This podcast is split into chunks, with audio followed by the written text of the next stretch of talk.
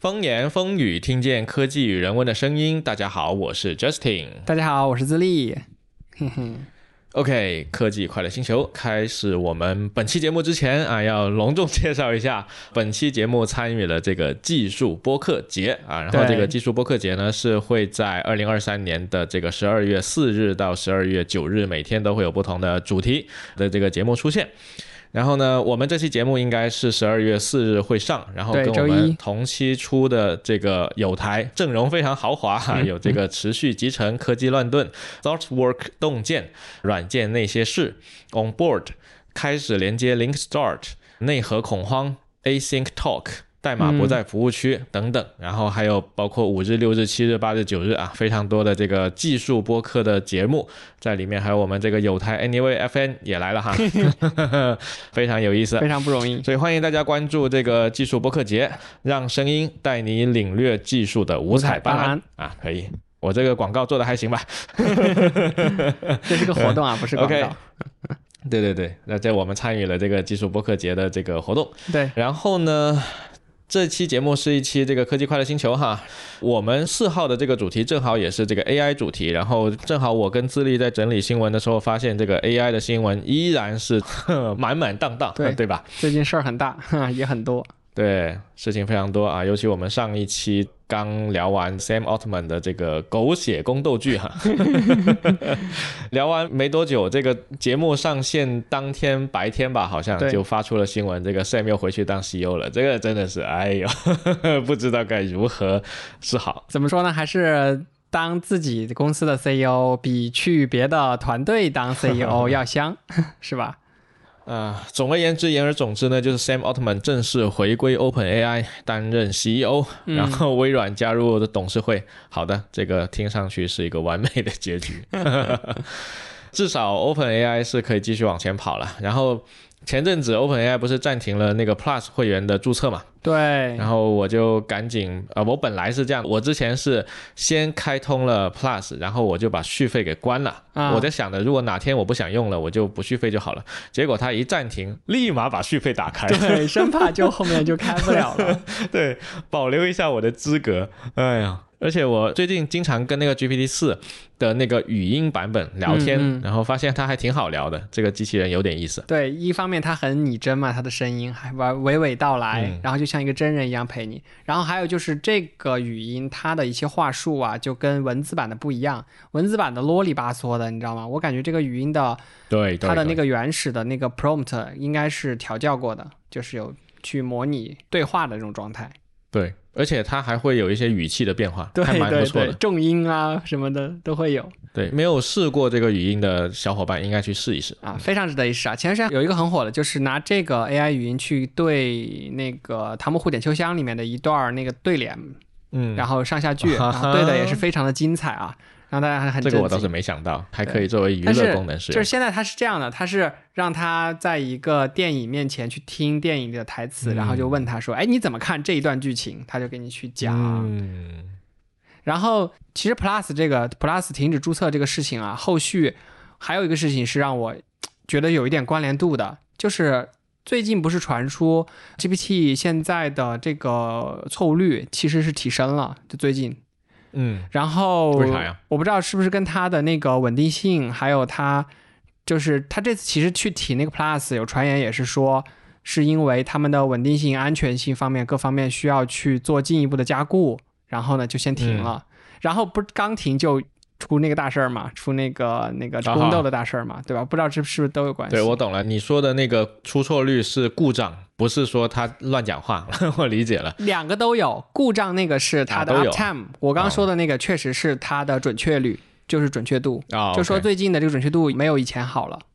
嗯，因为我利用 GPT 帮我做的事情都是稍微偏简单的任务，所以我觉得还好。帮我回回邮件啊，帮我修改，帮我纠正错误啊，就是什么英文语法错误那些。他现在是有我一个很好的老师，我给了他一个设定是这样的，就是我让他帮我修正我用英文写的邮件，然后呢要一点一点批示哪里写错了，或者是哪里写的不礼貌。嗯，对。然后我一看到哦，原来我应该用另外一个写法才是更礼貌的，或等等之类的。然后。但我能感受很明显的就是，我跟他语音聊天的时候，他确实经常崩，就是 刚刚聊完，他就告诉我说不好意思，我这边有问题，然后你要重新来过什么之类的。他说不好意思，我这会儿脑子有问题，网络也不好。哈哈嗯，不至于，不至于，不至于。但总而言之呢，我觉得现在用下来，GPT 四已经是比我四五月份的时候用那个三点五已经好用很多了。然后我现在确认我可以用它来帮助我辅助做一些事情，包括回邮件，包括写一些文书类的活儿，嗯，这些我觉得他都完成的挺好的。所以目前来看，作为一个辅助助手，AI 已经是挺好用了。所以我觉得现阶段能够用它来省一些力气或者提升一些质量的，都是挺好的。没错，OK。然后回到我们上一期节目聊 Sam Altman 的时候，当时其实刚刚开了 微软的 Ignite 大会，刚刚开了 GitHub 的 Universe，都变成了小事儿。当时，对，一切在宫斗剧面前都不是什么有意思的事情啦。那其实 GitHub 的那个会呢，我其实是基本上看完全程了，就大部分我都看了，大部分就是说。把那个 Copilot 升级了，然后现在接入了那个 GPT 四，所以呢，你可以用自然语言的方式在 VS Code 里面去跟他讲，然后他就帮你生成代码。嗯，然后这个代码你讲完之后呢，你再把鼠标移到那个代码块那边，它是可以自动贴进来的。然后现场的那位工程师还演示了怎么去修改。他当场的那个代码，他演示的那个，如果我没记错的话，好像是先把那个 GitHub 的某个老板的工牌给打上去，说啊，他的家在哪里，然后工号多少什么之类的，好搞笑，就演示了这么一个东西。那我觉得，如果他调教的好的话，拿来做编程帮手确实不错，因为你知道我们写代码的很多时候啊，有些时间不是用在思考，而是用在搞那些真的很没有意思的 copy and paste。对，就一些实现，你懂吧？就是一些经典的实现，或者一些就是前人的开源成果。呃，这个当然也是，但这个我觉得已经是比较高级了。还有更低级的，就是比如说我们现在这个播客，对吧？我们这个播客有个 title，这个 title 叫风言风语，那我就会有 title 冒号风言风语啊。然后这时候我要加一个字段，这个字段是它的 host，那我就 host 冒号，然后比如我把 Justin 塞进去，然后这时候我发现不对，它是一个多人的主播，所以我得从一个 string 类型变成一个 string array 类型。然后我就得手动改嘛，结果我发现我这个结构体已经在我代码里面写的到处都是了。那这个时候呢，AI 帮我去解决这种人工重复劳动，那就要比我去手动一个一个改要好得多。所以我觉得未来如果 Copilot 它的智能越来越好的话，那比如说我们以 GPT 四的方式，我就跟他说，请你帮我把口 host 这里面全部改成数组，不要再用那个单独的那个 string 的方式去写了，就把这些苦力活全部交给 AI 来干。没错。哎，你知道最近那个禅叔就是阿禅。他有用 AI 的协助的方式，已经开发到第二个工具了哈，是一个 IP 工具箱。他之前是一个产品经理嘛，然后他现在完全是用 AI 去去自学 Vue，然后去写了很多相关的代码，然后上架了这个 Chrome 的一个插件。我觉得这个就非常的棒，以前想都不敢想，对吧？那这个得看从什么样的角度去看待这个事情啊。如果是从一个纯工程师的角度去看的话。可能当这个项目越来越复杂了之后呢，用这种方式去做未必能够嗯解决所有的问题，就是因为后面越复杂了之后，其实 AI 能做的事情会越来越有限。这是工程师的角度，但是如果是从企业家的角度，哎，这个这个就无所不能了，对吧？你每个月只要花二十美刀请一个 Open AI，剩下的事情他都帮你解决了。哇靠，这个人力成本直接降低了多少？你想一想。我觉得他还得请一个 AI 工程师来用这个 AI，就跟我们之前说的这个提示词工程师是一个道理。啊，所以我们还得面向 prompt 编程。对对对，只不过拿的是自然语言。行，然后接下来是微软的那个 Ignite 大会，就是开完发布会没多久，然后这个 Sam Altman 就被背刺，好吧？嗯。所以这个 Ignite 大会呢，我其实是看了前面的部分，因为你要说实话，这个硅谷有非常多的发布会，然后其实大厂里面最有聊的就是苹果。我自己是这么看的，然后微软之前的好几场发布会，我其实看的时候我都觉得有点犯困，所以我基本上就没把它看完。那基本上可以猜测你是没有持有微软股票的。如果持有微软股票的小伙伴，微软这个发布会是必看的，对吧？要看它要基于 AI 整了什么新的花活儿啊。那看来是你已经看完了全部的内容了，是吧？并没有，我也没有微软的股票，我相信我们的听众肯定有。哎，买晚了，买晚了。OK。所以 Ignite 发布会其实还是带来了一些东西的哈，当然它主旨，我们可以说它就是围绕着 AI 来的，对吧？因为现在有这张牌啊。呃，那确实。首先呢，其实是那个 Bing Chat，它现在改名为那个 Microsoft 的 Copilot，所以后面这个 Copilot，我记得是说这个 Copilot 也是要集成到那个 Windows 的那个 Beta 版本的。对，就底下的那个工具栏，它叫 Insider Preview，好像。对，就很久以前那个 Cortana 的那个东西，终于要被换成一个能用的东西了。嗯，毕竟 GitHub 里面的那个 Copilot 也是 Copilot 嘛，可能就会变成微软未来的这个 AI 助手的一个标签了，就到处都是 Copilot。对。然后呢，我之前看那个发布会的时候，看到一半，其实就是萨提亚在台上亲自演示那个新的硬件啊，就是两款为了这个芯片设计的芯片。当然，你要说为 AI 设计，你也可以约等于为了 Open AI 设计。所以为什么我们当时看到那个新闻多么震惊？这个 Satya 跟他已经彻底绑定了，你看发现有没有？对对吧？已经 All in AI 了。一款芯片呢是叫做 Microsoft Azure Mayer，另一个是 Cobol，一个是 AI 加速的 GPU，另一个是那个云原生的 CPU，只有这两个东西，然后都可以在 Azure 上面去使用。基本上可以说，专门为这坨模型设计的这些芯片呢，可以使得他们的服务的性能提升很多很多啦。对，云服务又变牛了。是的，当然这个 Azure 本身它的价格也不太便宜，但好像掐指一算，比 AWS 还是要便宜一点的吧？但是跟国内的比还是要贵的。那肯定啊，但是你要比，你应该跟 OpenAI 本身的去比，它比 OpenAI 本身的要新要便宜。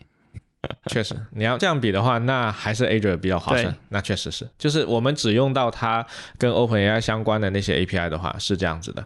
OK，并且老黄这个 NVIDIA 的黄仁勋也亲自跑过来站台哈，这个 Satya 自己跑去 OpenAI 那边站台哈，现在就把这个黄仁勋拉过来这边站台，也挺有意思的。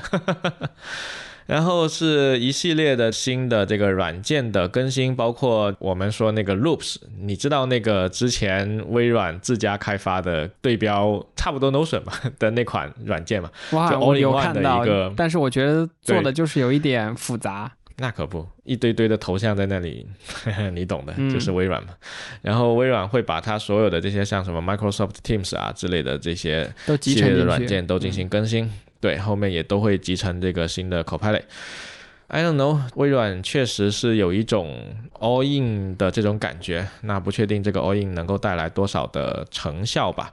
以及那个隔壁家是吧？这个大水果，那个迟迟没有什么大的动静哈，没有任何 AI 相关的动作。对，就我们上次也说了，他今年那个发布会开完之后，其实也就那么几个，说什么换了个 Transformer 模型，然后等等能预测什么之类的。我现在用的那个 iOS 十七啊，打字的时候老是给我跑出来一些新的单词，然后在后面拼上去，有时候会觉得有点无语。它的交互很奇怪，嗯，因为手机上是没有 Tab 的，嗯。如果我在电脑键盘我点一个 tab，我就很理解它就是自动补全嘛。对。但是在手机上没有，然后就有的时候你得手指离开虚拟键盘去那个输入框那里点多一下，它就帮你输入了。就这个交互觉得不是很好。那有时候猜的也挺奇怪的。就我觉得没有 Chat GPT 做得好。我最近如果说用输入法的话，我用的更多的是语音的输入法。我发现现在语音识别准了太多太多，就是原生的那个也准也非常的准，比我打字快多了。嗯。肯定的，如果是纯中文或者纯英文的话，它识别准确率挺高的。但有个问题，我们做开发的哈，经常这个中英混英文和中文混着用，这个就很尴尬了。有时候它就是会识别错，这都怪我口音的问题啊。但是 这个用起来就是有点尴尬，我总是要对着它语音输入完了之后，再手动回去选中它，再重新修改一遍。那这个肯定要靠未来 GPT 来纠错了，GPT 纠这个真纠的还很不错，效果。那确实，尤其是我跟 GPT 聊天的时候，不过我都是用同一种语言跟他聊的。那你中英混中英文混杂，他应该也能理解。因为我之前试过，包括单词拼写错误，或者是用别字、满篇别字聊天，他都能理解。嗯，哦，不是打字，我说语音。我知道，因为我们刚说的是语音输入嘛。对，这个回头可以测试一下。但感觉它至少应该会比那个输入法的那些要好一些的。对，OK。那这个是微软哈，还有 GitHub，GitHub 也是微软的哈。然后 当时还有这个 LinkedIn，其实后来也被这个微软给收了哈。因为当时有一些硅谷的小伙伴，就他们在这三家公司的，就说：“哎呀，一不小心要跟 Sam 变成同事了。” Anyway，但现在那个事情就已经尘埃落定了哈。那微软是要去鼓捣这个 AI 了，然后马斯克呢？马斯克的这个 Twitter，当时 Sam 的事情出来的时候，马斯克是拱火拱的挺挺那个的那个人。对他一开始说：“哎，你们这个营销做的可真好 啊。”然后那个谁，他本来发那个 Grok，就是马斯克的 Twitter 的那个 AI 的时候，嗯，那个 Sam 也去拱了他一下。就是 Sam 在发布会结束后，就用他的那个。GPT Builder build 了一个 Grok，对，然后还手动 at 马斯克。你看，你需要开发那么久吗？用我们的 GPT Builder 不就一下就可以做一个 Grok 出来了吗？太气人了，太气人了！这两个人，对。但是那个 Grok 我们没有办法体验到，对吧？现在。我没有办法用到，包括他上一次说的那个什么语音、视频那些，我们都还用不上，就很奇怪哈。嗯，虽然我们都开了那个 Pro 会员，但是真的用不上，就挺奇怪的。发期货呢？OK，只能等它后面这个 Grok 能够被公开大规模的使用了之后，我们再看吧。好。但是呢，马斯克倒是带来了一个期货的兑现哈。之前那个 Cyber Truck，还记得他发布会上面拿个大锤对吧？大锤八十，大锤八十，结果把自家的那个门窗都给砸烂了，号称永砸不烂的被他给砸烂了。对，正常发挥，正常发挥。但真的很酷，Cyber Truck 的那个官网啊，大家可以去看一下它的官网，还有它的那些啊，没错，宣传的品宣。就一辆 track 可以做成这个程度啊，跟火星车一样，真的太酷了。除了我没有这个买的诉求以外。对吧？我是很想要做 一个工科男，还是很想要拥有的。这在我国开这个车还是有点难的，但是在美国西部的话，因为他们你知道吧，就是那个路超级大，然后你把那个所有的东西 pack 一下，然后就可以去干嘛干嘛。或者是中部那些农场，它可能需要用来做工具车。这辆车现在的这个宣传噱头哈，完全就是马一龙风格，这个马式宣传，就是要多酷炫有多酷炫啊，然后各种各样的这个词就出来了，说什么这个任何星球上都可以开。我们的车说的好像这个火星人 急需一辆 Cyber Truck 一样，我猜过不了多久就要把一辆 Cyber Truck 运上火星啊，做一个超大的广告。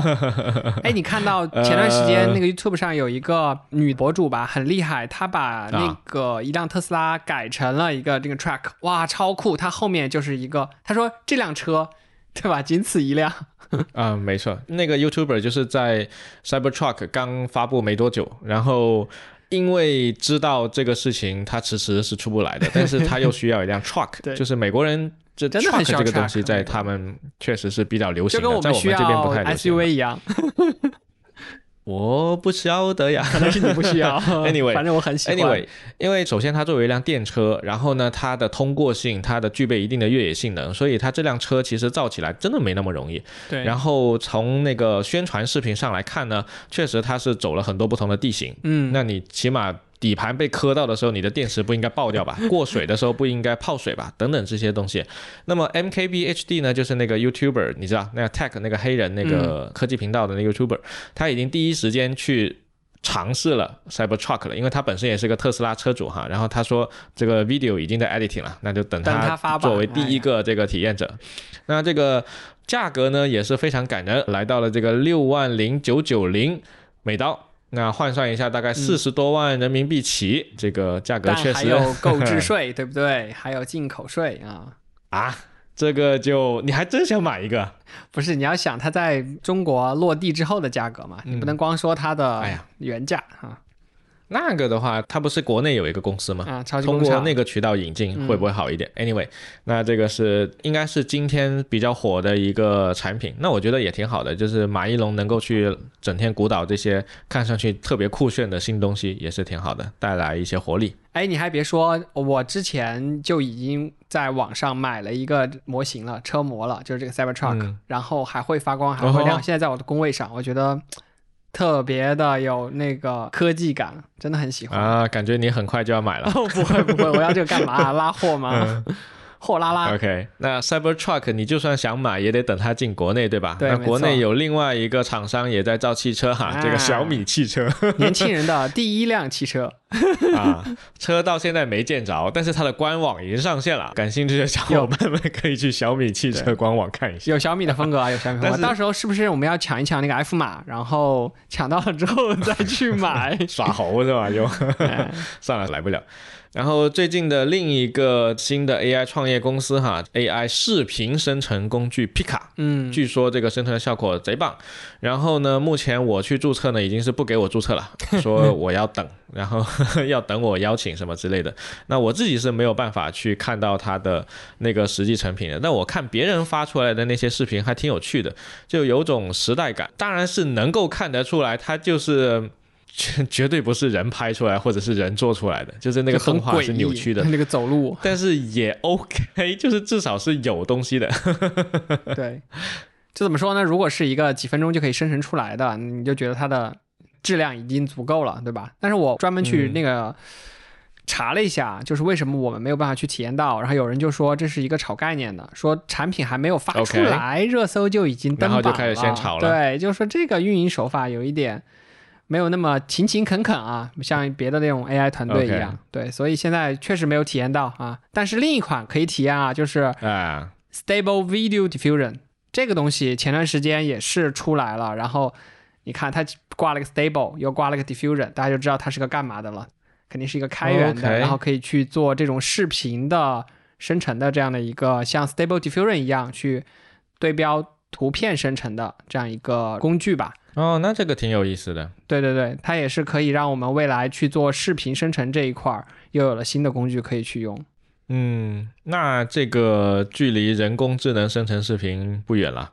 那这种生成的视频未必到处都可以上架，是不是？现在 YouTube 我们还有一条新闻，YouTube 要去管理这个 AI 生成的这种作品了，可能不只是打标签了，可能要禁，对吧？按照这个新闻来说的话。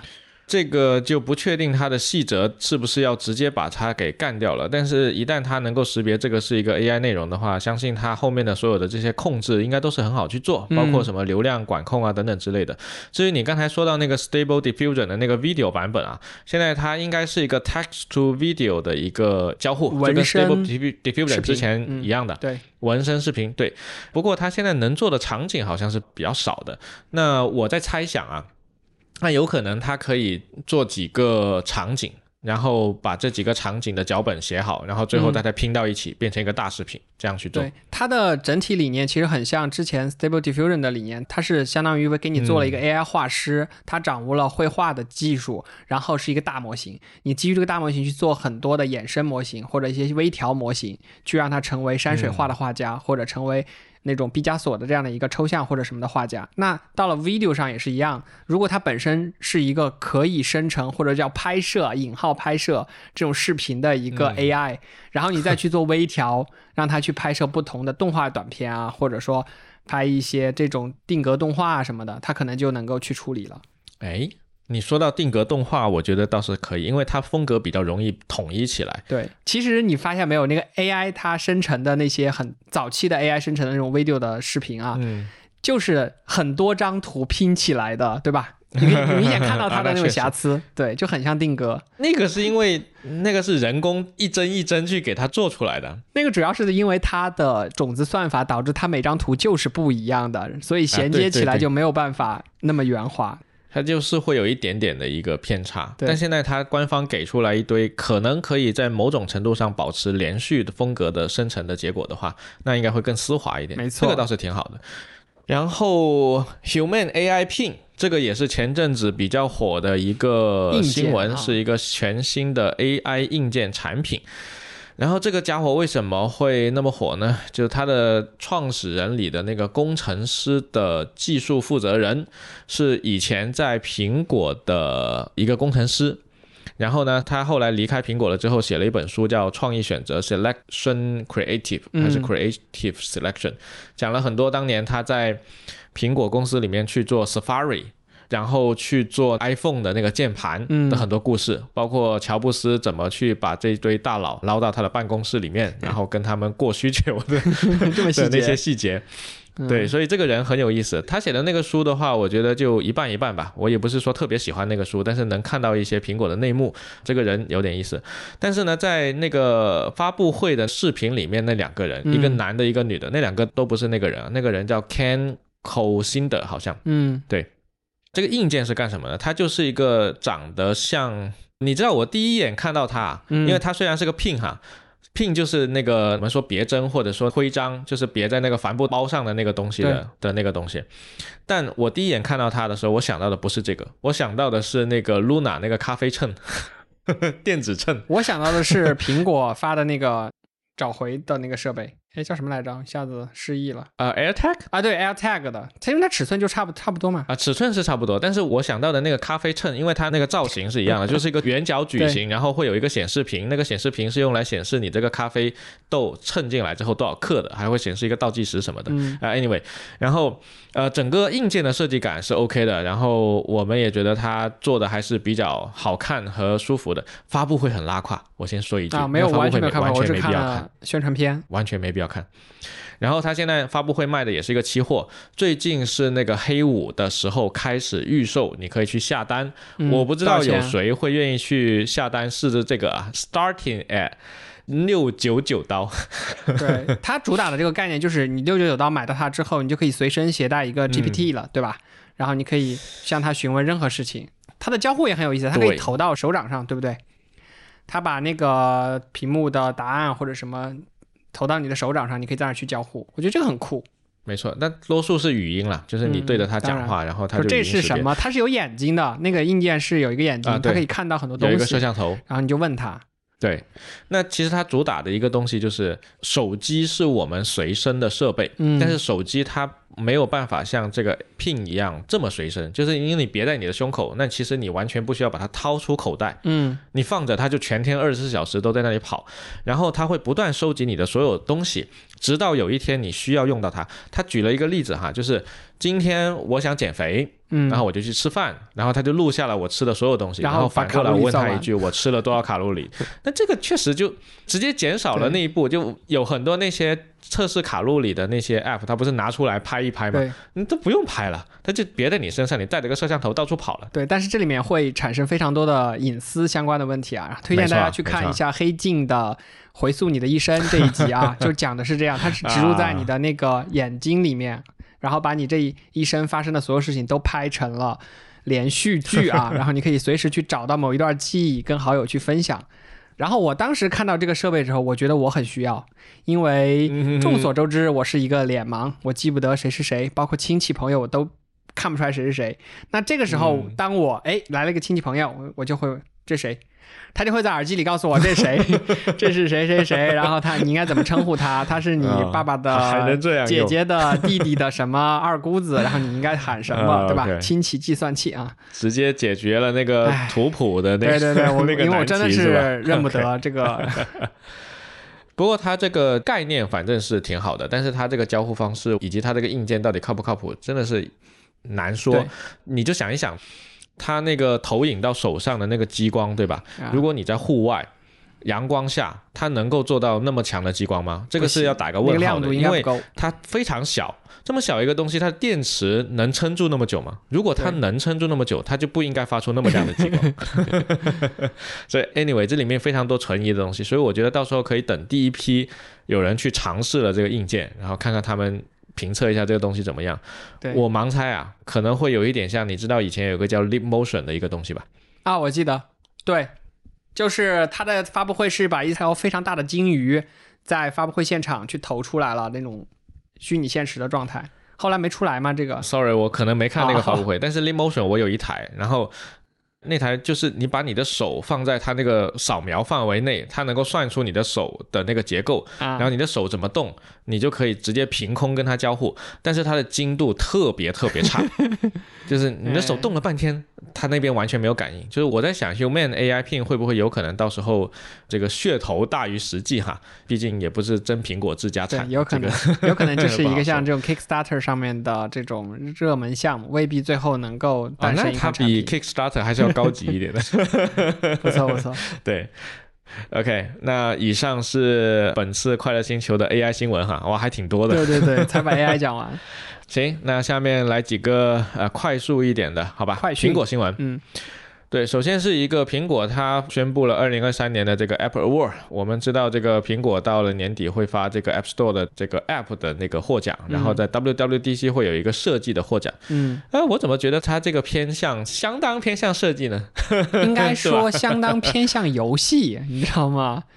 今年的这个游戏没有，他把 App 和 Games 分开的。对对对，就游戏是游戏的 App 是 App。游戏这一块呢，也是我们非常熟悉的几个游戏了。iPhone 上面的就是星铁。这个毋庸置疑，对吧？米哈游这个今年 WDC 都出来讲话了，甚至讲了中文。iPad 的话是 Lost in Play，这个我是没有玩过的，好像是一个解谜类的一个比较轻松的游戏。嗯，然后 Mac 上面居然是 Lies of P，我甚至都不知道 Lies of P 它是上了 Mac 平台的。我也完全不知道。这个游戏它就是一个原教旨主义的魂系列哈，手残党就不要轻易尝试了。我自己的话呢是在 Xbox 上面去玩了第一关。打了第一个小 boss，然后被第一个小 boss 干死了我五次之后，我就再也不想玩了，太混了。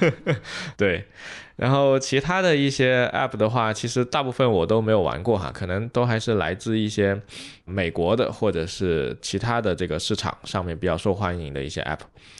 All Trails 看起来就是一个 hike, bike and run，就是所谓的这个旧金山三大熟哈，这个弯曲三大熟。潜水、滑雪和徒步，徒步，徒步，往这个方向走肯定没有错。然后是一个这个 Mac 上面的话，是一个编辑图片编辑的软件，叫 Photomator。嗯，这个是老牌了。对，当然看起来这个 Mac 的生态确实，呃，一对比就是，哎呀，惨不忍睹。行吧，每年都要吐槽一下。OK，那下一条新闻，下一条新闻是苹果确认将允许第三方商店在欧洲市场使用。之前我们就聊过这个，对，之前还是不太确定，好像还打了官司，现在终于确定。对，现在是确定了，就是在欧洲市场是可以使用了。这个的话，我其实想到的还不是我们能不能用，嗯，我其实想到的第一个是那个 Epic Games 跟苹果打了那么久的官司，最后这么来这么一出，那个 case 结了没？应该是两码事，Epic Game 一码归一码。话虽如此，但是 Epic Game 当年不是说希望有一个 silo 的一个 App Store，就是你可以不要只有一个苹果 App Store，你应该有一个别人的 App Store。对，但我当时看到这个新闻，我的第一反应就是，哎呀，我得有一个欧洲的账号，就是我得去用更多的 App Store 里拿不到的这种的 App，因为这个 Store 一定会更自由或者更丰富多彩一些。你说的有有道理，但是我怀疑他会跟着那个 Apple ID 走吗？还是说他会像 Apple News 一样搞得很很严格？我猜会像 Apple News 一样啊，我觉得会比现在的这个 App Store 的上架方式肯定是要松弛非常的多了，不然的话它的意义是什么呢？啊，不是这个意思，就是说。呃，你作为一个普通用户，你想要用到一个非官方 App Store 的话，这个条件应该限制的会比较苛刻。对，就像 Apple News 在中国无法使用，然后 Apple Watch 当年的那个心电图感应的那个事情，在非常多国家无法使用的那个检测是一样的。嗯，它应该会做的很严格，否则它这个就约等于对全世界开放。对我现在想说的就是这个点。我觉得大概率是一个，我通过欧洲的 Apple ID 或者是通过欧洲的 IP 就可以突破，然后直接就可以装全世界的市场。Oh my god！我是觉得说会往这个方向发展。嗯，行吧，那看到时候它这个真的上了之后，那个欧洲的 Apple ID 能不能用吧？现在先备一个。是的，没错。OK，好，下一条新闻，下一条新闻是这个消息称，苹果公司将禁止摇一摇跳转广告，多家头部 APP 收到通知，金融界的一条消息。这个消息我去 Google 了一下。我发现没有任何的确凿的这个消息来源说这条消息是靠谱的。然后我去看了所有的那些些转发的媒体哈，然后最后都指向了同一条消息。那条消息呢，只有一句话，标注了它的来源，来源是据互联网大厂内部人知情人士透露。哎呦，惯用骚操作了。那这个就就没有什么依据，但是却冲上了热搜，说明大家真的是被这个摇一摇广告真的惹恼了。没错，对，稍微动一下、碰一下啊，就跳走了。就让你买东西。虽然这个消息本身可能不靠谱，但是大家是苦这个摇一摇广告久矣，太真的是太难受了。对，我记得我第一次接触到这个广告，有可能是在用 B 站，但 B 站可能不是第一次接这个广告，而是说我可能用 B 站用的比较多。然后当他们接了这个广告的时候，我就很痛苦了，因为你 B 站很多时候你要横屏看视频对。然后你退出去回一条消息之后再回来，其实你是希望把那个手机从竖屏的状态回过来的。嗯，这一回过来，不好意思，你的视频没法播了，因为直接进广告。这 这我真的是很无语。那我再给你另外一个角度啊，一个，因为我在做一款 app 的时候去接那个广告 SDK 的时候，我也遇到了这个问题。我就说我不想要这个摇摇广告，然后对方给我的答复是不可以，这不是你能定的。如果你不要摇摇广告，那所有的广告你都不接了。就我拿到的那个 SDK 就是这样的，就某个广告联盟，对某个广告联盟，我说哇这样啊，然后我就发现了特别奇特的数字，大家可以看到开启的那个转化率嘛，嗯，摇摇广告的转化率高的不是一点两点，是非常的高，就是因为你动一下它就跳过去了，然后收益真的就给到了开发者。唉，但是这就让我想到了，这个世界它不应该完全由这种收益去主导。对。不应该完全由这种纯数字的考量去主导，否则这个世界会变得很可怕。这就让我想起以前那个福特公司那个非常有名的那个案子，嗯，就是他的那个油箱有问题，那么他们内部计算了一下，如果这个东西有问题导致人死亡，我要赔多少钱？嗯，然后掐指一算，没多少钱，我需要赔的钱和我修复这个油箱或者说修复这个零部件所需要投入的，包括召回成本那些。他掐指一算，发现我打官司赔你钱成本是低于我召回的钱的，所以他宁愿让这些人死掉，这个也要把这个车卖出去，太可怕，太可怕。所以我觉得这个世界它不应该是完全彻底由这种收益的东西来主导，否则的话，它一定会变成一个很可怕的一个世界。所以说这件事情不只是就回到广告这件事情，不只是用户其实对它烦恼已久，其实开发者在中间是弱势方，他被这些联盟们就是一个一个。黑白的选择，你没有办法去说啊，那我为了为了体验好一点，我整个所有广告都不加了，那吃饭怎么办，对吧？所以我是说我提供这样的一个角度，开发者也希望这个摇摇广告要么换掉，要么可以说自己去定制，要不要开启？嗯。当然，这个开发者是有很多选择哈。你刚才说的只是其中一个广告 SDK，它不是说全天下只剩这一个广告 SDK 了，你不接你就饿死哈。这个当然不至于哈。所以我们可以去选择一些虽然会影响到我收益，但是可能不太会那么恶心的方式去赚钱。对，赚钱的方式有很多种哈，不一定非得要去恶心人去赚钱。但非常多的人选择先恶心人，把钱赚到了再说。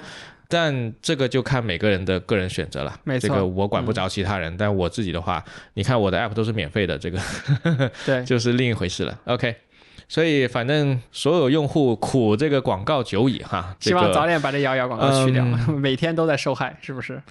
对啊，对于平台来说，苹果现在有一个 App Store 的 review，呃，确实他可以在他的 guideline 里面去加上这一条来解决这个问题，他有这样的权利哈，他要不要这样去做？那就得看苹果它的导向了。苹果现在它的那个收入特别高，所以我觉得，假设你接这个 SDK 也要给苹果分一部分成，比如说 IEP 的话，嗯，接广告是不需要，不需要这个不需要给他分哦。所以对苹果来说，它其实没有从这个广告中拿到，而且它自己在推自家的这个 Apple 的 Ad 这个广告，所以其实还冲突的。那我觉得要整。对，如果是平台为了整个生态变得更好的话，尤其中国是它收入里面很大的一个部分，那我觉得确实。能管一管的话会更好，没错。OK，但是呢，基于过去苹果的这个表现来说呢，它一般好像不怎么管这些事情。你想一想，开屏广告那么久了，它其实一句话都没讲过吧？那下一条新闻，下一条新闻是 iPhone 十五 Pro 以及 Max 机型已经是可以在 iOS 的十七点二版本上面去拍摄这个 Spatial Video 了。这个应该是一个 beta 版哈，现在我们用的应该是十七点一点几，应该还没到点二。哎，所以你那台十五已经可以拍这个玩意儿了是吗？啊，如果我升级到贝塔的话可以，但是问题是，我就算拍了的话，我也没地方看啊。可以搞一个那个 cardboard，、啊然后配合这种双屏的，就可以看到一个带景深、3 D 效果的这种视频。我觉得首先是这样的啊，就是即便你拍到了，对吧？那它存下来的那个格式你也得能解才行，哦，对对吧我想错了，它存的不是一个在屏幕上左右分一个这种左右眼的，它存的就是一个 Vision Pro 自己的格式。没错，而且它其实我们之前也分析过，它其实摄像头带有非常多额外的信息。如果你只是一个单纯的左右分屏，其实你很多信息没了的，嗯什么深度信息啊什么之类的对，哎，它有三个摄像头可以用呢，应该是有很多东西。对，其实你只会拍两个，是吗就是一个左一个右，哦只会有那两个在拍。但是它不是还有那些什么 lidar scanner 啊那些东西，就可以有深度信息啊，嗯什么 true depth camera 那些东西，它都可以用得上嘛，确实，所以应该会更丰富一点。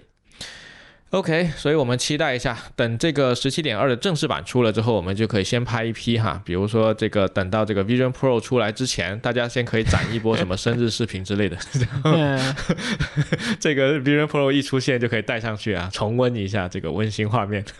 可以可以。好，下一条新闻，下一条也是苹果啊，苹果宣布在法国推出 Tap to Play on iPhone 这个事情的话，其实有一点像我们以前那个什么数字人民币的那个线下离线支付。啊，但是它用的那个交互体验是类似我们两台手机现在头一碰，然后出现一个黑洞吸附的那个过程吗？对，啊嘟嘟有一个 name drop 啊那个过程。对，其实现在国内流行的支付方式就是二维码。嗯，那我还得打开个摄像头，你还得把你的二维码拿出来。但是我们这个用新的这个 iPhone 系统，经常会发现误触的问题，就当我们两台手机放到一起就的时候，开始嗡，它就开始。对，上次咱们跟 Surface 一起呃面基的时候，三台手机就在那儿来回嗡，大家想搞这个推友界面的这个神秘仪式的时候，就哐哐哐哐，全部都是 AirDrop。对，这个就说明了一个点，首先它很容易误触，但第二个点是。它是系统级别的，所以所有的人都可以采用这个方式，嗯很方便的去交换一部分的信息，所以我觉得它这个东西是比较强的，就是它的这个交互方式是要远大于我们用二维码的方式去做支付的，嗯而且它的说法应该是还不太需要去走中央的 server 吧？就离线嘛，就是做到了离线。对，那它其实有点像这种信用卡的那个射频，信用卡 NFC 的那种射频卡。它应该是有它自家的那个安全芯片的，嗯这个细节它就没有透露了。但是这个东西有一个好处就是，比如说在很多国家，嗯，尤其是那些银行实力不太强的，那他可能发行不了那么多的 POS 机。嗯那当地的一些小商家他想收款怎么办？哎，不过我后来一想，这个好像不太合理啊，这个假设，因为他本身国力不太强了，那他怎么会有那么多台 iPhone？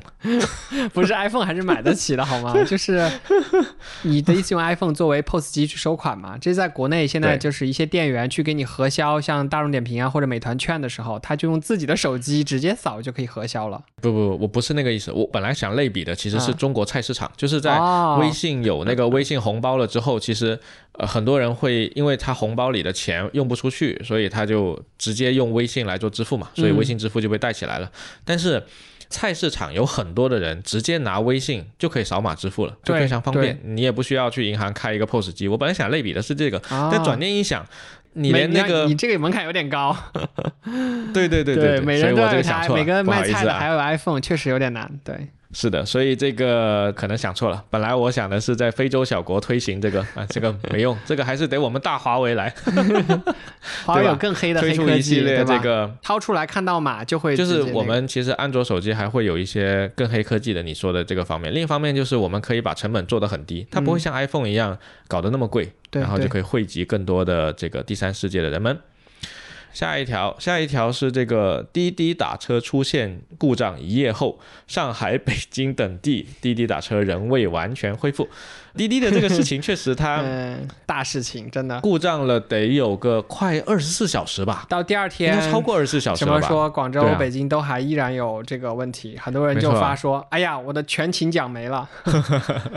就很多人依赖这个东西上班。对，当然这个它的这个故障跟我们之前聊的那个 Cloudflare 和 Facebook 的那些故障不一样，滴滴没有公开任何故障细节，所以嗯现在我们能够看到的那些全都是小道消息，什么猜测什么 K8S 的升级啊等等那些，滴滴没有任何公开细节，所以嗯我们所有人都只是在猜，只是在传谣言。但是 anyway。这个地方就说明了一个点，刚才智利提到的，对吧？就是说这个很多人依赖了这个东西。对，我们以前在节目里就说过，就是这种大型的、比较底层的这种互联网服务，我们过于依赖之后，那它挂了怎么办？它被黑客黑了怎么办？对，它被 GPT 掌控了怎么办？这确实是一个很严重的问题。对，对。但我上一次有类似这样的感受，倒还不是像打车这种场景，啊，反而是外卖。你还记得 二零年初啊？你还记得吗？快递小哥是冒着生命危险在外面送，对对对。然后他把那个东西挂在你门上之后，一溜烟就跑了。对，就疫情刚起来的那前一两个月，就所有人都不知道未来会怎么样的时候，我当时是觉得哇，还能有外卖小哥是真的这个福音，对吧？死亡搁浅。然后更惨的是，我们那个行政区被封起来的时候是没有快递小哥的。哇！我就彻底体会到一夜回到解放前的生活方式是怎样的了。对，就是太依赖了，太依赖现在的这种外卖也好，物流也好。嗯，没错。当然，这个我觉得也许是中国这个互联网是确实渗透以及这个发展已经渗透到我们生活的方方面面了。所有的东西基本上都已经被互联网给用起来了。所以反过来。从其他国家留学回来的留学生会觉得，哎呀，回来中国真好，对吧？打开手机啥都有，带台手机就可以了。对啊，仅仅是我们过分依赖了呢，对吧？对。OK，然后下一个，下一个是 iPhone 和 Mac 可以直接体验 Windows。微软重磅推出了这个 Windows App，就是微软推出了一个新的 App，然后呢，它是可以去跑 iPhone 和 Mac 上的应用的，号称如此哈。但事实上，我去下载了那个 App 的 TestFly。然后他告诉我不可以，那他在干嘛？不可以登录。猜测有可能他就是串流去做吧，就有一点像那个你现在用 iPhone 游戏，对，是可以云游戏的，就串流你家的 PS 去做。但我不太确定它具体是怎么实现的，然后也不让我去测试。这个只能说我们到时候等它真的能测试了，我们再去试一下吧。对，然后你你说到刚才这个云游戏，包括微软干的这件事情啊，要知道以前大家想要做的事情是在手机上去玩 PC 上的一些游戏，这叫云游戏嘛。嗯。比如说我玩个撸啊撸，对吧？或者说哇，好复杂。现在更多的好像变成了大家的诉求是想在 PC 上去玩手机上的云游戏，就是跑一些虚拟的手机的虚拟机，然后在 PC 上就可以去打王者荣耀、原神这样的游戏。哇，现在这个时代真的是。变成了真的，这就叫什么叫 mobile first？不知道呀，因为人群都已经整个被颠倒过来了。就是在 PC 时代的用户量和那个手机时代的用户量，整个人都已经倒过来了，所以会出现这样的事情也不意外。对，所以如果微软它实现了说在 Windows 上可以去开很多 iOS 上的 app，就像我在华为那个体验店里体验到的一样，华为的手机你只要靠近它的那个 MacBook，它就可以直接把这个投屏过去啊，然后实时的去交互。对这个诉求好像还挺强的，我不知道呀。我觉得小场景是挺有用的，但是我现在没想到什么主流场景就非这个不可的。发小红书啊，你发小红书 在电脑上敲，敲完之后，然后用同一个 app 给发出去了。嗯，我的妈呀！行吧，我没有这个诉求，主要是。没事。OK，我下一条。好。那下一条，下一条是这个小程序短剧狂飙，一周拍完一部，实现财务自由。哦，我的妈呀，真的是什么三年之期已到是吧？恭迎龙王归位，迎娶白富美啊，走向人生巅峰。我知道呀，就，哎，对啊，就总觉得就有点像我们前阵子聊那个游戏啊，那个完蛋，我被美女包围了。对对对，哎，你说这种算劣币驱逐良币吗？我不知道，因为这个让我回想起什么东西呢？就是在可能七八年前，那个时候短视频还没没那么火的时候，那个时候国外做短视频的是那个 Telescope，然后后来被 Twitter 收了，Twitter 还用过那段时间，就大概是只能拍一分钟的短视频，但是没火起来嘛。后来抖音火了之后呢，就所有的这些东西就火起来了，然后包括拼多多、抖音、快手等等，其实当时有一个讨论就是。虽然很多人会觉得说，像小程序短剧这个东西看起来有点 low，对吧？如果一定要用鄙视链的方式去看它的话，但事实上，如果往下走一层的话，其实它代表着有一部分的需求在那里。没错，嗯，人的需求在那里。那当时还有人分析过，就是可能不同的生活环境的人，他消耗自己的时间的方式各不相同。对。如果你在一个节奏特别快的环境里面，你会觉得说，哎呀，我要看那么多的剧，我要刷这么多的东西，我会觉得挺浪费时间的。我下一秒很多东西得去做。但是反过来，其实不是每个人生活环境都这样的。有相当多人的生活环境可能是他时间就是多到用不完，然后他也没有什么办法去消耗掉这些时间。那现在跑出来这么多能够去帮助你消耗时间的这些东西，这这证明他的需求是在那里的。对啊，有些时间就是要被消耗嘛，就像爽文或者是这个是爽剧，它是一样的，对吧？嗯。然后我其实觉得这个东西是个必然，因为你想之前短视频火的时候，有一个品类很火，叫做电影解说，什么三分钟或者五分钟看完一部电影，对吧？你既然三分钟都可以看完一部电影，那为什么我三分钟不能拍一部三分钟的电影？不能拍一部电影，那不就来了吗？就很合理。嗯。其实历史上有非常多的创作或者说作品的形式，它从一开始出现的时候是被很多人所不齿，但是它后来又变成了一个大家所公认的一个艺术形式，包括武侠小说。你要知道，武侠小说刚出现的时候，其实是被很多人不认可的，就是这东西也不是什么主流的东西，不会被作为一个文学作品拿出来讲。直到后来，像金庸啊、金谷温良他们这个新派武侠小说慢慢把这个打开了之后啊，发现这个东西也挺好的。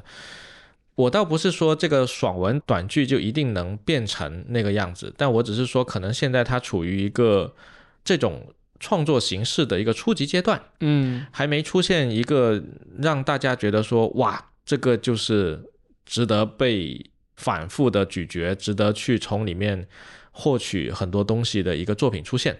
包括短视频里面的很多东西，啊，有些拍的特别好，像 Papi 酱拍的那些就又有趣，对吧？又具有讽刺意味。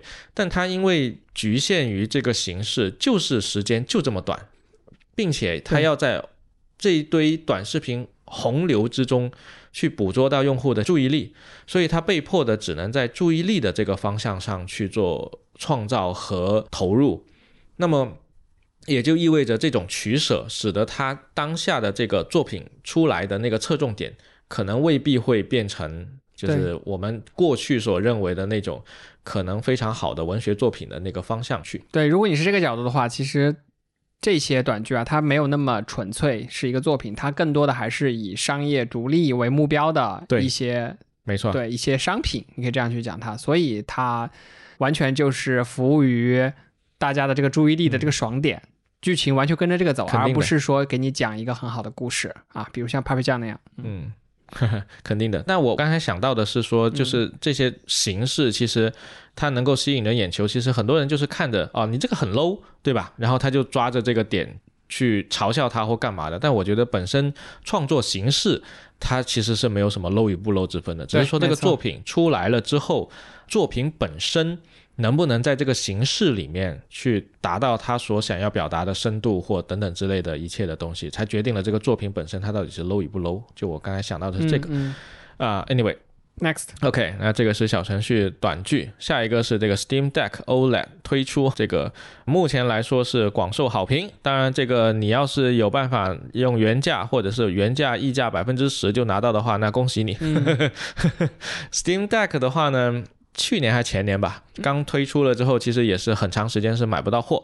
然后呢，命名方式哈，OLED 带个 OLED 后缀，这简直就像 Switch OLED 对吧？嗯，啥也没升级啊，就换了个屏幕拿出来卖啊。显示器升级，但实际上不是的哈。Steam Deck 还是做了一些升级的，然后外观啊，然后手感上也做了一些调整，嗯，包括那个最亮眼的就是它那个开关键换成了橘红色，然后它那个开机的画面也有些修改，CPU 有没有升级我不太记得了，应该是有的，屏幕肯定也是升级了，然后做出了等等诸如此类的小升级，然后目前那些拿到手的那些 UP 主都表示还挺香的，所以如果现在想买这个 Windows 掌机，然后又能拿到原价不溢。价的话，那买 Steam Deck OLED 还是挺可以的。OK，当然这个 Windows 掌机这个品类啊，现在已经卷出花了，你知道吧？可以玩什么游戏呢？里面这一类型的掌机就是玩 Steam 所有游戏。啊，就是在 Steam，你可以认为它是奔着这个方向去的，对，包括老头环都可以在上面玩。啊。啊，这一个类型，但是不是我上次给你看的那个小掌机，那个是只玩复古游戏啊，对，FC 性能很弱的这一条赛道上的这一些掌机，他们要玩的就是全 PC 所有游戏，然后现在已经很卷了，国内还有什么阿亚尼欧，然后还有那个败家之眼 ROG，对吧？嗯，推出了自己的各种花里胡哨的掌机，但是价格也是非常花里胡哨的。这个赛道确实也非常卷，然后发展也挺快的。嗯，看接下来过个几年能卷出个什么东西来。我其实最期待的，倒不是这一批类型的掌机，我最期待的还是 Switch。看它什么时候出 Switch，什么时候出个 Switch OLED，我真的是谢天谢地，就够清晰了。Switch 有啊。不是我的意思，它现在的这个像素还不够高啊，就不是很明显吗？拿在手掌上，你去玩塞尔达，就颗粒感很强。呃，Switch 现在的那个新机型就是 Switch OLED 啊，就是换了一个 OLED 屏幕。哎，那我还没有它的那个分辨率确实不是很高啊，分辨率还是那个分辨率，但它的色彩是那个更鲜艳了。我倒是期待它升级一下 Switch 二哈，出那个新的 CPU，看一下能出来什么样的新的下一代的这个掌机。那以上是这个科技类的，然后游戏类的话呢，下个礼拜就会有那个今年的 TGA 那个大奖，所以我们就 等到那个 TGA 结果出来了之后再看吧。好，反正参与角逐的今年的游戏大作是真的非常的惨烈哈，堪称非常的可怕，包括什么这个《博德之门三》对，但是这个赛博朋克的那个 DLC 是上不了哈，可能是这个内容还是容量太小了。所以我们拭目以待这个今年的 TGA，好吧。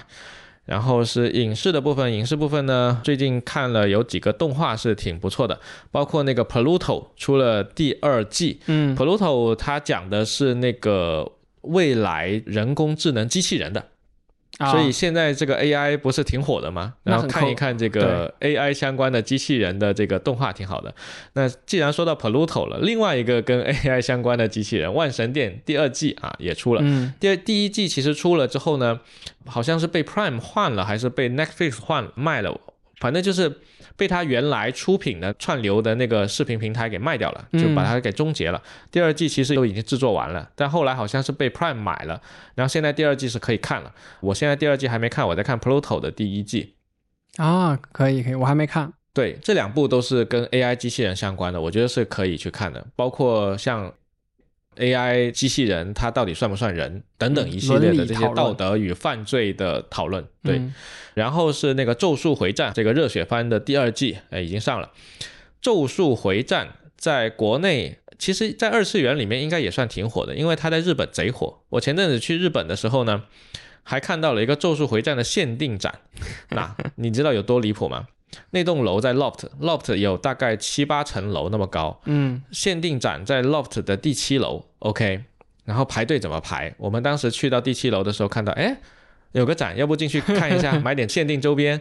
结果呢过去看到哎那个队好像也不是很长，结果走过去，人家从七楼的消防楼梯一路排到一楼，这要等一下午才能看到呀，很离谱。就是还挺受欢迎的吧，但是这个动画的制作是很精良，《咒术回战》和那个《鬼面》都算是经费燃烧的这个新番啊，都非常不错。嗯，OK，然后还有宫崎骏的新动画片《你想活出怎样的人生》，这个我还没看啊，这个 mark 了好久了。对，这个我们因为我们可能下下礼拜要去香港，然后。准备去，当然准备不是去看这个，因为这个也是要上映的。然后我的同事就要去看这个，就是你想活出怎样的人生。然后呢，我呢是想去看另一部大电影 Taylor Swift 的时代巡回演唱会啊，是一部电影。我已经看到很多粉丝去香港，然后在电影院里面把电影院开成了 live 现场，在大屏幕前面蹦蹦跳跳。我不知道到时候我会不会那样。你在电影院就别这么干了，因为全都在，因为他们说什么呢？说啊，这一部电影就是艺人的天堂。我操，啊，也行吧。说到 Taylor Swift 啊，我最近因为那个 Taylor 他重录六张唱片的那个事情，我本人哈，这个作为一个一般粉丝。啊，也不叫粉丝吧，之前算路人吧，现在是彻底转粉啊。这个 Taylor 牛逼，可以，Taylor 就是好哈。Y Y D S，就是因为他做了重录六张专辑的这个英雄式壮举啊，这个我彻底喜欢上了 Taylor 这个人，挺好的。